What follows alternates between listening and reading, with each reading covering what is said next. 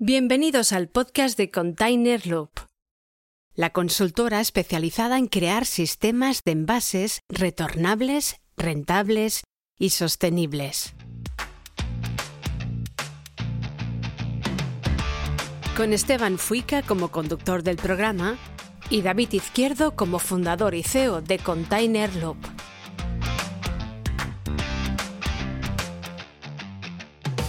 Bienvenidos al podcast de la consultora Container Loop. Hoy en nuestro podcast os damos un pequeño anticipo del nuevo episodio de nuestro podcast hermano Jefe de Compras Podcast. A partir de esta nueva ley afecta a todo el mundo, industriales y comerciales. Entonces, gente que no estaba acostumbrada a hacer esto, ahora tiene que hacerlo. Y gente que solo trataba los envases domésticos, ahora los tiene que hacer. ¿Cómo afecta esto? Pues básicamente el concepto es quien contamina paga. Y aquí le hacen el culpable al eh, productor de producto. El productor de producto es el envasador, el que pone en el mercado un producto. Por ejemplo, ponemos un caso, el que fabrica el perfume de Chanel, pues por el hecho de vender el producto, pues ha puesto en el mercado la caja y el bote de perfume. Pues esos son envases.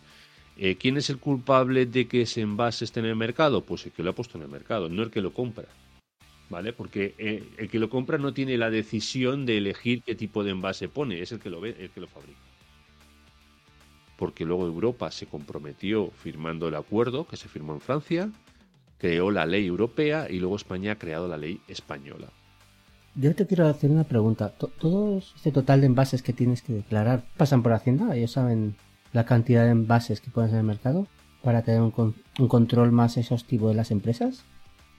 No, pasan solamente los... Eh, a ver, hay un dato que sí que van a tener, que esté muy evidente. Si tú pagas un impuesto, que es 0,45 por kilo, pues van a saber los kilos de plástico que se han puesto en el mercado, de un solo uso. Eso lo van a saber. Sí, es, es que eh, ayer tuve una consultoría con un cliente y me, me comentó que, que, le estaban llegando muchos, eh, mucha presión, ¿vale? De Ecoembes para que se inscribiera como socio. Pero eso, no es, eso es ilegal. Eso- hay más opciones, no solo puede ser Ecoembes. Exacto. O sea, lo que venimos a decir es, no tenéis por qué asociaros en un scrap, ¿vale? Porque hay formas de hacerlo de forma individual que casi siempre, si el flujo está controlado, será más barato hacerlo tú, pero tampoco tenéis por qué trabajar con Ecoembes. Hay más opciones. Incluso no podéis, no tenéis por qué tener todos los residuos, o sea, todos los envases en el mismo scrap. Podéis separar y tener pues los envases industriales por un lado y los envases domésticos por otro lado. O sea, que, que no penséis que todo tiene que estar en Ecoembes. O sea, lo que está haciendo Ecoembes es aprovechar el tirón para ganar clientes y asustar un poco con, por la falta de información que hay en el mercado. En pocas palabras. Claro, es que tú si te inscribes a Ecoembes ahora, hasta dentro de 12 meses no te puedes ir. Tienes un año, claro. Claro, y ahora le va a salir competencia, porque están saliendo muchos scraps que van a hacer cosas similares. Entonces, cuidado con eh, tomar la decisión demasiado deprisa. Hay tiempo todavía, ¿eh? Tenemos. Para inscribirnos en el registro tenemos hasta marzo, ¿vale? Pero cuando nos inscribamos nos dan un tiempo para casi un año y pico y luego hay otro plazo de dos años para tener todo resuelto. Entonces no hay tanta prisa, hay que ir haciendo cosas, pero no es... eh, hay que inscribirse mañana. Entonces, que las empresas tengan en cuenta que esos residuos que están generando, con todo este tema de la economía circular y todo esto, se pueden transformar en cosas que luego usen a su vez.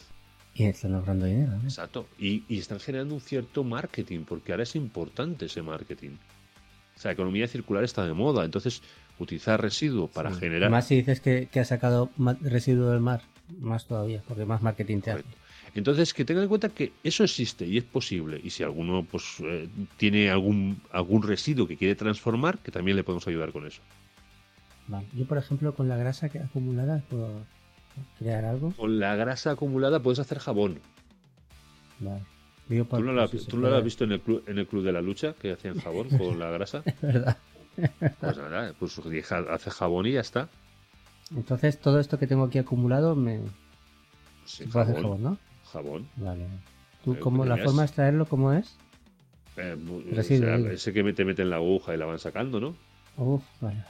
Entonces nada, Entonces nada. Si te ha gustado, puedes continuar escuchando este episodio en jefedecompraspodcast.com o en tu plataforma de podcasting favorita.